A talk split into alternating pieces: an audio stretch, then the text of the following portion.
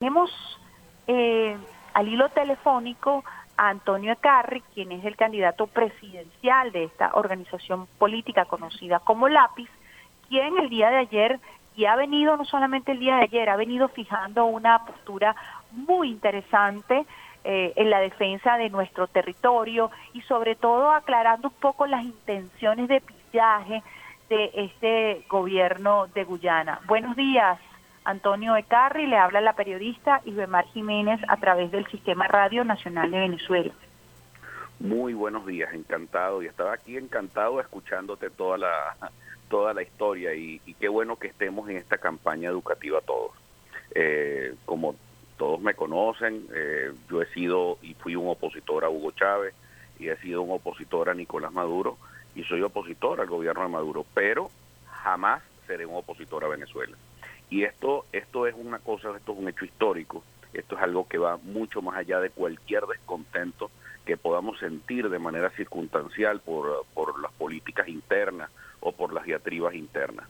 Eh, y como tú muy bien lo decías, esto, esto, si bien es cierto que, que esto es un problema que viene desde hace muchísimos años, ¿por qué no habían hecho nada antes? Que es la pregunta que mucha gente dice.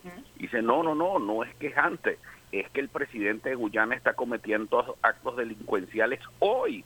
Es decir, este señor acaba de decretar nada más y nada menos eh, bloques petroleros, no solamente en los territorios y en las costas que pertenecen al Esequibo que es venezolano, sino también en nuestro delta. Imagínate tú que viola, llega tal el, el, el acto delincuencial de este señor de Guyana, que los bloques petroleros violan hasta la soberanía de Trinidad, que está delimitado entre Venezuela y Trinidad. Es decir, si nosotros dejamos que esto pase, hoy nos quitan el delta, nos quitan el Esequibo y bueno, mañana irán por el lago de Maracaibo. Es decir, esto es la integridad del territorio y como lo dice en la exposición de motivos de la Constitución, que es la Constitución de todos, este es un deber y es un derecho de todos los ciudadanos ejercer nuestra soberanía sobre el territorio. Y la manera de ejercer la soberanía sobre el territorio es votando, porque el artículo 5 de la Constitución así lo establece. Pero todo esto es porque es el momento de ponernos la gorra vino tinto. Ya nos quitamos la gorra de los colores, ya habrá tiempo para los colores otra vez, pero hoy, después de muchísimos años, es un momento histórico. Esto es un momento trascendental para todos.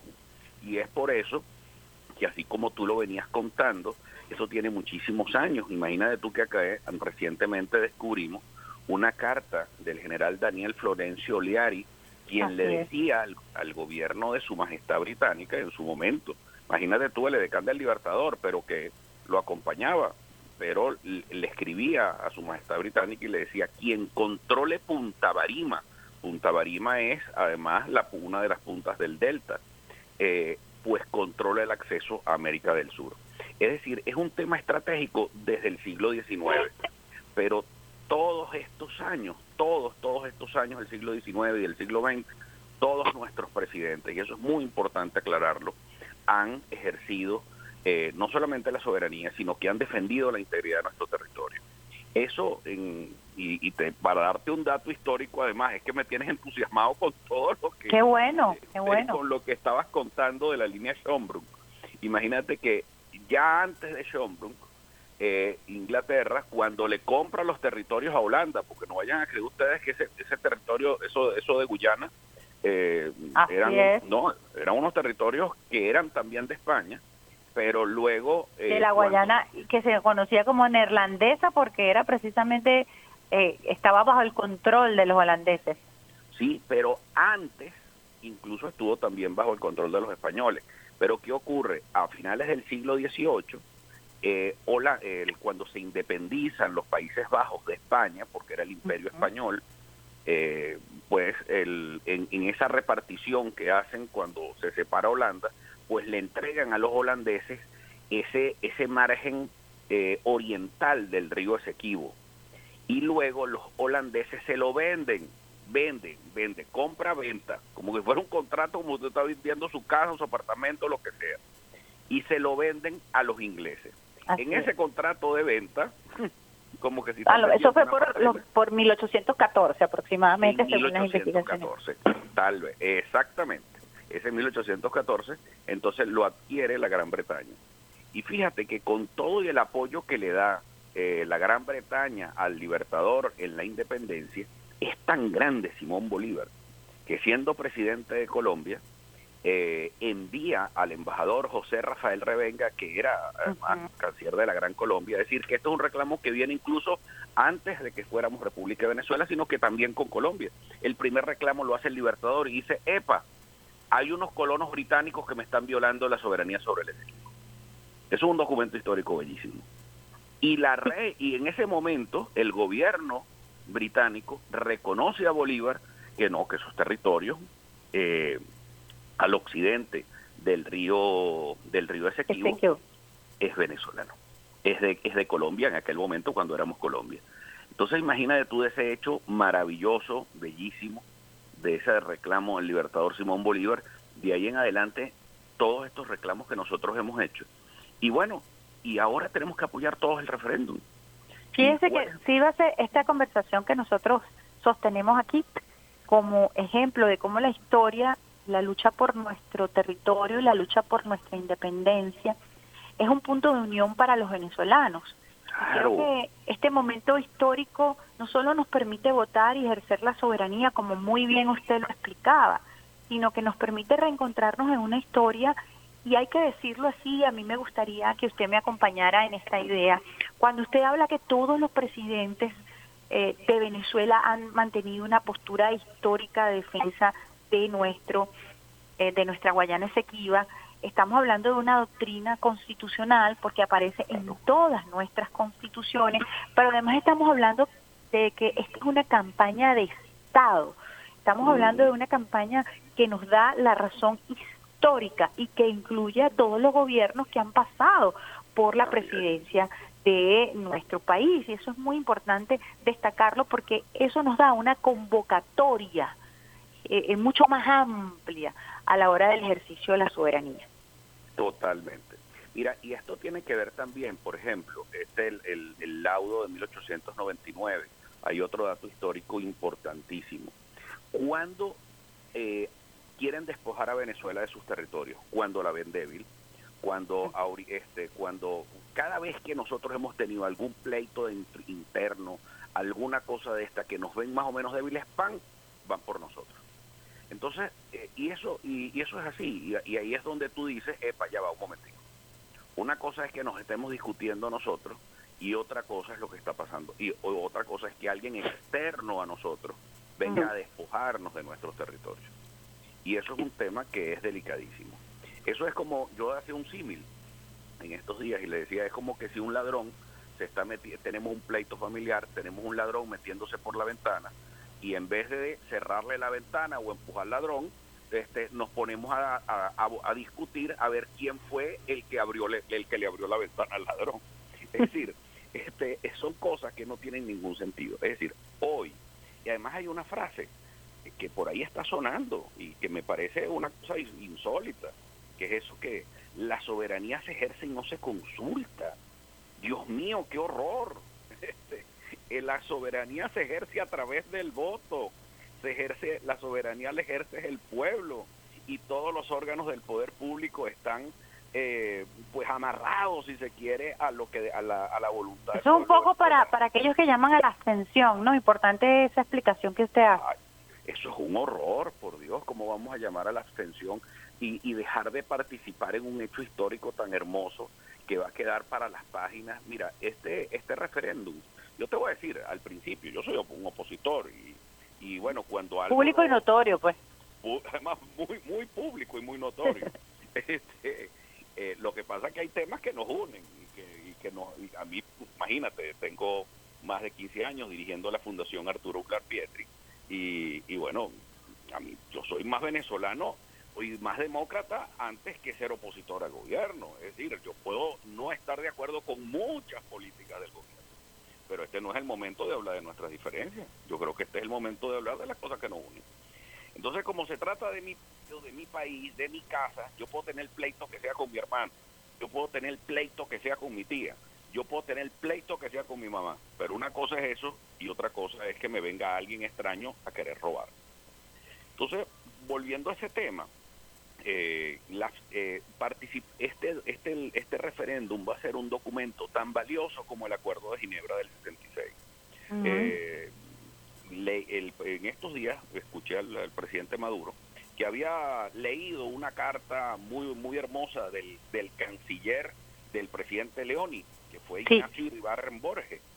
Y esa carta eh, una carta impecable, es una carta donde eh, está coincidente el nacimiento de la propia nación de Guyana eh, con y la postura de Venezuela en ese momento. Estoy hablando de un gobierno de acción democrática, no estoy hablando de un gobierno comunista ni un gobierno socialista.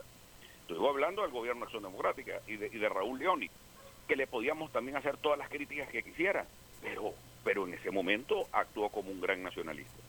Entonces, ese documento del Acuerdo de Ginebra, donde le ponemos un parado a las intenciones de Guyana, incluso en el momento de su independencia, nace la República de Guyana, pero con la reserva nuestra sobre el Esequibo, es un documento histórico, pero tan histórico va a ser como este 3 de diciembre.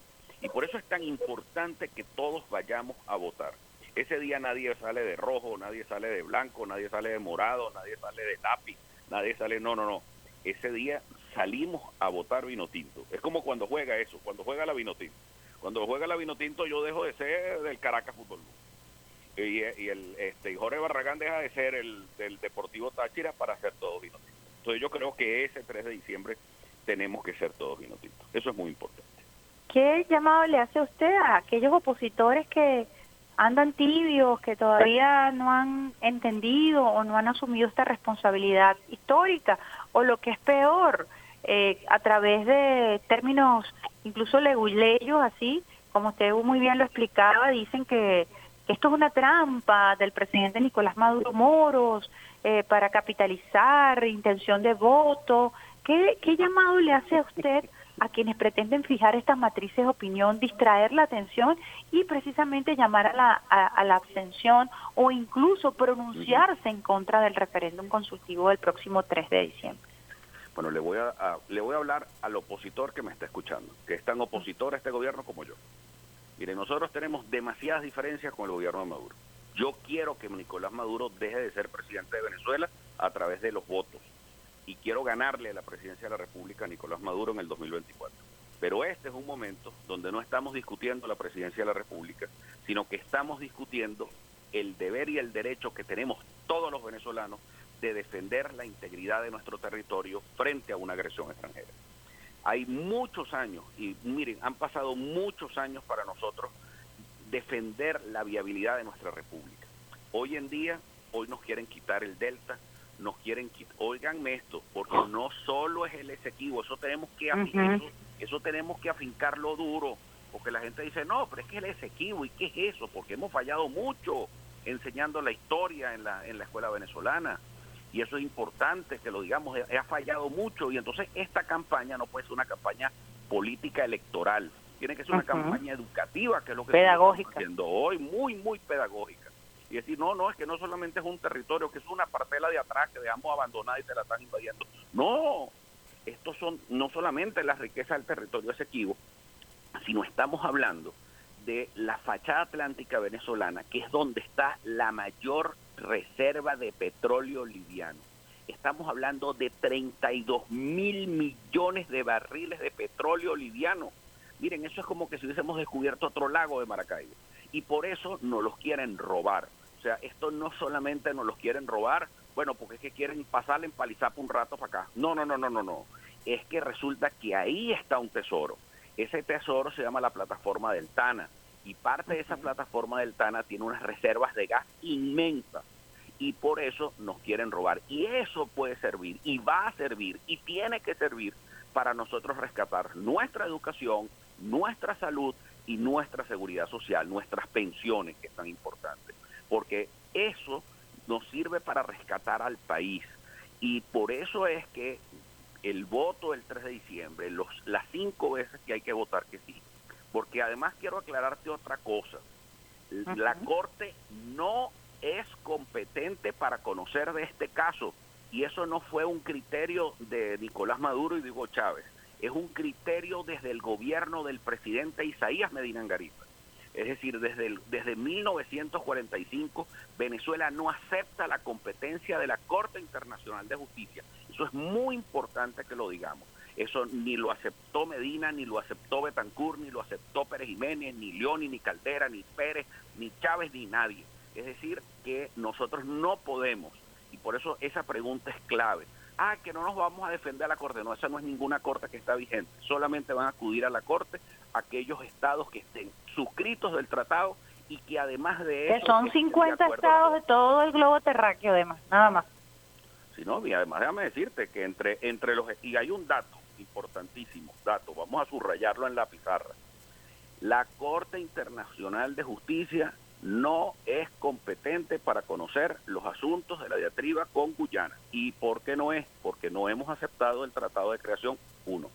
Dos, un ejemplo que les doy, oído al tambor, ¿quién no acepta la jurisdicción de la Corte? Los Estados Unidos de Norteamérica. Incluso la Corte Internacional de Justicia ha sacado sentencias contra los Estados Unidos y los Estados Unidos no la han ejecutado porque no aceptan la jurisdicción de la Corte. ¿Qué les parece esa perla? Interesante. Los pongo. Caso Irán contra. Fueron eh, sancionados los Estados Unidos por el caso Irán contra, por el financiamiento de, eh, de unos grupos irregulares en Irán. ¿Y qué pasó? Los Estados Unidos no ha acatado la sentencia de la Corte. Entonces lo que es bueno para el pavo es bueno para la pava. Es decir, Estados Unidos no lo acepta porque no es firmante del tratado. Y Estados Unidos no es más ni menos que Venezuela.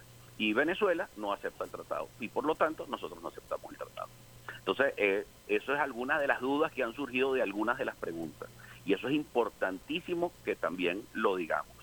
Porque eh, esto forma parte de este juego inmenso que hoy, y se lo repito, es importantísimo, no solamente es el Ejecutivo, es nuestra fachada atlántica, es el Delta. Siempre han querido robarnos hasta el río Orinoco. Pero fíjese, eh, eh, Antonio Carri, usted está de manera eh, muy, muy potable haciendo esta explicación, de eso se trata este espacio, pero imagínense que en esa línea sombra originaria, ellos pretendían quitarnos el monte Roraima, es decir, que nuestro Salto Ángel, que nuestras riquezas del Callao, que el Estado Bolívar, que la, el, Orinoco completo, sí, lo, o sea, es un poco para graficarle a los usuarios y usuarias qué es lo que nosotros nos estamos jugando, porque muy bien usted lo ha dicho, la gente, eh, vamos a hacer una autocrítica quizás por, por eh, falta de difusión,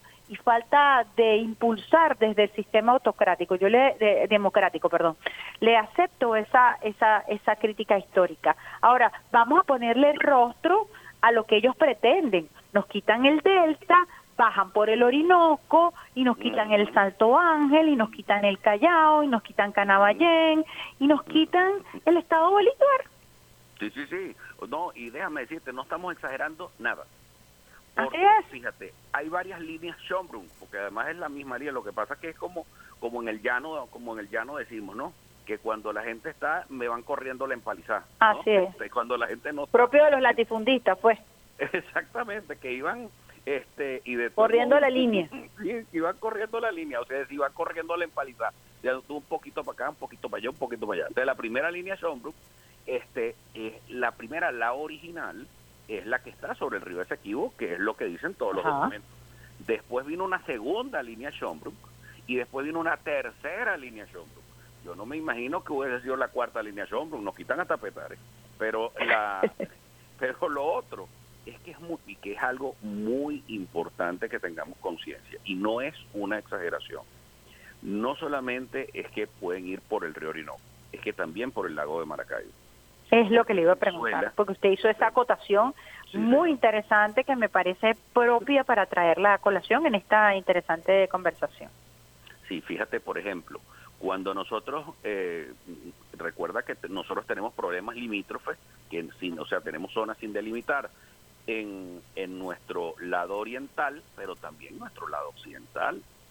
Eh, lo que pasa que, bueno, ahorita está el gobierno del presidente Petro, pero no sabemos qué puede venir después. Entonces, nosotros no Imagínense esta, hagamos un, un escenario, un ejercicio de imaginación. Imagínense esta situación que se está presentando. Usted ha descrito al gobierno de Guyana como un, gobierno mercenario, un, gobierno malandro que, que se atreve a, a quebrantar cualquier ley internacional. Imagínense con otro gobierno malandro en Colombia.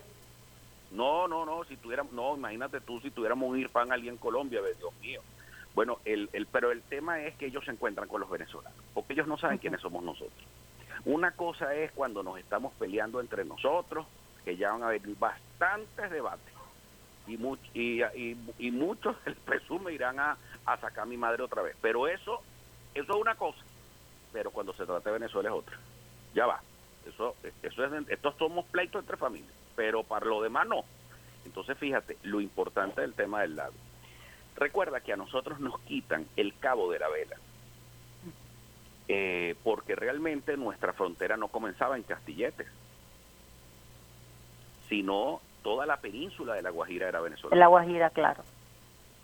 Entonces de ahí es que vienen las reclamaciones sobre el Golfo de Venezuela. Entonces, si nosotros marcamos este precedente terrible de dejarnos quitar este lado oriental de nuestra frontera. O de, de, permanecer eh, pasivos, de no ejercer nuestra soberanía. Y lo es lo que, lo que puede ocurrir. Y lo peor es que porque lo digas tú, yo tengo que llevarte la contraria. O sea, todo lo que tú digas, yo tengo que decir lo contrario. Eso no puede ser. Entonces, mm, y a mí yo critico mucho el silencio de muchos opositores que tienen mucho gañote, pero mucho gañote, para pedir sanciones y para hablar de libertad y para hablar de democracia, que ellos son más venezolanos que nadie, resulta ser que bueno, que estamos en esto y están mudos. Yo no sé si tú tendrás un jarabe de jengibre con miel para que se lo mandamos a varios de ellos. Pues parece que están afónicos. Se lo podemos mandar de, de, los que hacen por allá mismo en la Gran Sabana. Pero es que es insólito, de verdad. Porque además hay un grupo de opositores que fueron y estuvieron muy activos en el 2010. Le digo porque yo los apoyé. Entonces no puede ser que, este, porque esta misma política que tengo yo no cambia. O sea, no cambia porque es mi criterio, son mis principios y mis valores. Soy venezolanista antes de cualquier otra cosa.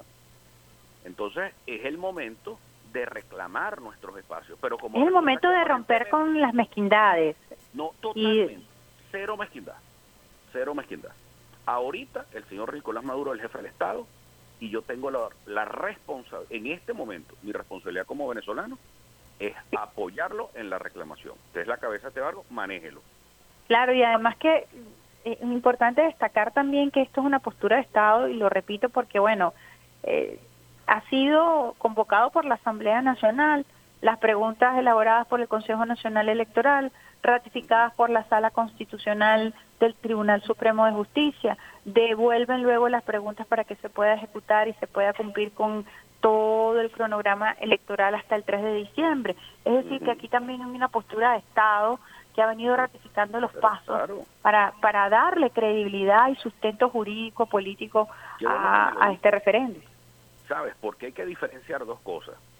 Lo que pasa es que en otros países se diferencia muy rápido porque existe el jefe del Estado es distinto al jefe del gobierno. Es decir, hay un primer ministro o hay un canciller, como el caso de Alemania, que donde hay un canciller y un presidente. Y en el caso de España, por ejemplo, está el rey que es el jefe del Estado y está el presidente del gobierno. Pero en el caso de Venezuela, el jefe del Estado y el jefe del gobierno es el presidente de la República desde que somos república. Entonces, eh, pero hay asuntos que son de Estado es decir, cuando nos despegamos de la política interna, del gobierno, de las políticas hacia adentro, que cuando hablamos de políticas de Estado. Cuando hablamos de políticas de Estado, todos tenemos que ponernos en otro nivel. Es un nivel superior, que está por encima de las diferencias del tema de turno. Porque después este esto que estamos viviendo es historia viva. Esto es historia viva de Venezuela, este momento que estamos haciendo. Y fíjate, hay un, un elemento que es muy importante también con relación al referéndum del 3 de diciembre, que es la impugnación que hace Guyana ante la incompetente Corte Internacional de Justicia, y esto es importante, contra el referéndum. Es decir, una injerencia absoluta en los asuntos internos de nuestro país. Pero imagínate tú, ¿cómo será de importante el referéndum que Guyana lo está impugnando? Ahora, se ha visto otro, otra jurisprudencia, de verdad me parece insólito eso que usted acaba de decir, que un país se atreva a ir a una corte que además no reconocemos nosotros, es como muy bien lo decía usted el gobierno de, Isaína, de Isaías Medina Galita en el año 1945, eh, que se atreva a impugnar un, un, proceso electoral que está consagrado en nuestro ordenamiento jurídico, en nuestra constitución, es descabellado eso. Pero eso también nos habla de cuán descabellado es ese gobierno. No, bueno, de lo irresponsable, delincuente, pirata. Fíjate que hay otra cosa que yo les, les decía ayer en les, les explicaba en la rueda de prensa, y por eso también acudí ante el fiscal general Tarek William Saab, mm. eh, y fui a la fiscalía. Eh, ¿Y por qué fui a la fiscalía? Eh, no era para un acto decir, no, mire, este que vamos a poner preso al presidente Guyana. Una cosa como ridícula. Que, no, no, no. Claro. ya va. Es que hay un ciudadano de nacionalidad guyanesa que está otorgando concesiones petroleras y mineras en territorio soberano de Venezuela. Eso se llama delito. Es un delito contra el patrimonio público, porque la ley que reserva el Estado, la industria y comercio de los hidrocarburos, que te establece que el petróleo, que las minas, que, eh, que están allí en el subsuelo, que, ajá, ¿de quiénes son? De la República. Desde el decreto del Libertador para acá, durante todos estos años. Entonces, ¿qué significa? Si tú explotas petróleo, eso es como que si tú y yo nos ponemos de acuerdo y nos vamos a ir a explotar petróleo con una parcela que compramos en Cabildo. No, no, no, ya va, tú no lo puedes hacer, porque eso pertenece a la República. Al Estado. Exacto, entonces tú y yo estaríamos cometiendo delito. Bueno, hay unos señores que están cometiendo delito. Entonces yo acudí a la fiscal general y le dije, abra una investigación eh, sobre estos hechos delincuenciales. Porque estos hechos recaen también jurídicos, son muy importantes a los efectos de las calificadoras de riesgo en Londres. Y dice, ¿qué tiene que ver con todo esto? Bueno, facilito.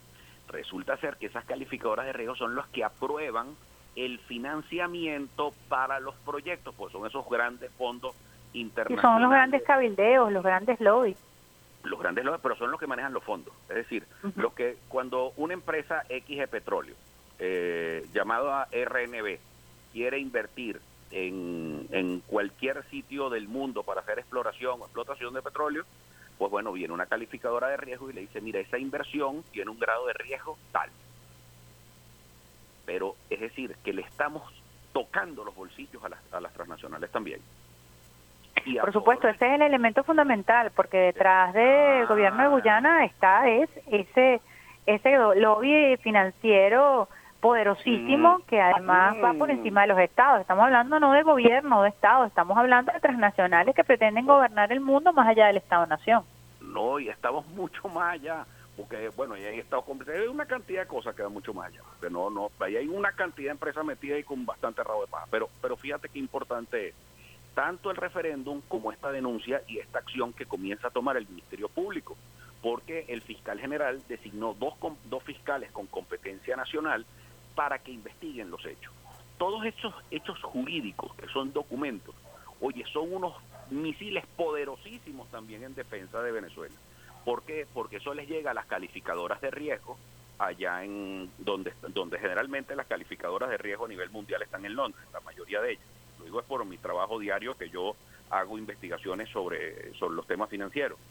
Y, el, y cuando llegan allá, te dicen, ah, pero ya va, oye, pero este contrato que usted firmó es sobre unos bienes que están en disputa. Y estos contratos están fuera de la jurisdicción de Guyana. O sea, esto es un contrato de alto riesgo. Entonces la inversión cambia. Fíjate qué importante es todo. Todo es un circo. Entonces, ¿es muy importante el referéndum? Sí. ¿Por qué? Bueno, por nuestros derechos constitucionales para que tú los ejerzas, etcétera, sí, pero el referéndum también va a tener un peso en que Venezuela no va a aceptar ni siquiera cualquier decisión futura de la Corte Internacional de Justicia, que a mí me huele mal de una vez. Por supuesto, pareciera que ellos están jugando adelantado a propósito de, de, de, lo que se supone sería el dictamen de esta Corte Internacional. Claro, porque la Corte, sabiendo que en el propio artículo 36 del Estatuto de la Corte, te dice que ella, ella tiene competencia para conocer solamente por, por eh, problemas, conflictos entre los estados que son miembros de ese tratado. Nosotros no somos estados miembros de ese tratado. Eso es como que si un tribunal colombiano mañana nos dice, mira, usted están demandando en Radio Nacional, pero ya va, señor, usted no tiene competencia aquí. Es decir, nosotros no tenemos, o sea, ese tribunal, nosotros no tenemos competencia. Yo no claro, porque pretenden imponer eh, eh, eh, una jurisdicción supraconstitucional ah, que no procede porque no somos firmantes, pero además nuestro ordenamiento jurídico interno jamás va a permitir que una decisión foránea afecte los intereses de la nación. Porque además lo dice el propio artículo 13 de la Constitución, que es una ventaja de la Constitución del 99. Ojo, que yo te voy a decir, yo yo no yo en su momento yo soy tan opositor a todo esto que ha pasado que yo en su momento no voté por la constitución pero es mi constitución pero además yo tengo que reconocer que hay ventajas de esta constitución y una de esas ventajas que está en la constitución es que fueron mucho más específicos que las constituciones anteriores en la defensa de la integridad territorial porque además te dice que están que se, se tienen que desconocer todos aquellos fallos que sean no sean legítimamente reconocidos por Venezuela. Como, mira, como el caso del laudo arbitral. Fíjate que cuando dictan el laudo arbitral, para decirles un último chisme, este, un chisme histórico, cuando mm, el laudo arbitral se dicta en 1899, eh, en Venezuela no había gobierno. Y yo dice, ¿cómo? No, sí, sí, no había gobierno. Y yo lo hice el estudio hace una semana atrás, que es que cuando se dicta el fallo, el fallo es el día 3 de octubre. Pues resulta ser que ese día Ignacio Andrade había abandonado la presidencia de la República porque había triunfado la revolución restauradora de Cipriano Castro. Él había huido del país, pero como había triunfado la restauradora y Cipriano Castro estaba herido y estaba en Valencia, todavía no había asumido la presidencia. Es decir, no había gobierno en Venezuela. Y ahí aprovecharon para hacer eso. Que es, un poco lo que decía el presidente y lo que dice usted. Eh, cómo incluso no solamente aprovecharon, sino que asusaron eh, las diferencias internas y los conflictos del siglo XIX y todas las guerras intestinas para valerse de esa situación interna y eh, cometer este, este esta aberración jurídica. Claro. Entonces, y ahora pretenden la segunda aberración eh, jurídica, versión 2.0. Pero el país es otro. No, no, no, y eso no lo podemos permitir. Esto es un momento en que tenemos que unirnos los venezolanos, quitarnos las guerras, las, las, las guerras, las, bueno, las guerras y las gorras de cualquier color para ponernos eh, nuestra gorra de vino tinto, nuestra gorra... Ese llamado ya para finalizar eh, que usted haría a toda la población venezolana como opositor a Chávez como opositor al presidente Nicolás Maduro Moros en lo que es práctico en una democracia. la oposición debe existir porque sí en una democracia. Estamos hablando eh, de posturas políticas ideológicas distintas que deben convivir en un país eh, que eh, tiene un sistema democrático. Su llamado, su llamado luego de esta interesantísima conversación. Bueno, primero quiero decirles a todos que le habla alguien que es miembro ahora de la oposición independiente nosotros nos hemos desmarcado de una oposición vieja que no tiene nada, por supuesto, ya que nada que decirle al país, que se ha causado muchísimo daño. Y yo creo que hay que pasar páginas en la historia de Venezuela. Y una de las posturas de esta oposición independiente que encabezamos nosotros desde el lápiz de la educación, desde la Alianza del Lápiz, es precisamente el nacionalismo. Y el nacionalismo es rescatar, preservar lo nuestro, la integridad del territorio, la integridad venezolana nuestro gentilicio, nuestros valores por encima de cualquier diferencia política. Por eso yo quiero invitarlos a todos los que me están escuchando, de un color, del otro. No me importa si usted fue chavista, si es chavista, si usted es adeco, si fue adeco, si fue copellano, si fue este gomecista, perejimenista, si usted lo que sea, es el momento de izar nuestra bandera. Es el momento de defender lo que es nuestro defender la integridad de nuestro territorio como ciudadanos venezolanos, rescatar ese amor que todos debemos sentir por nuestra tierra.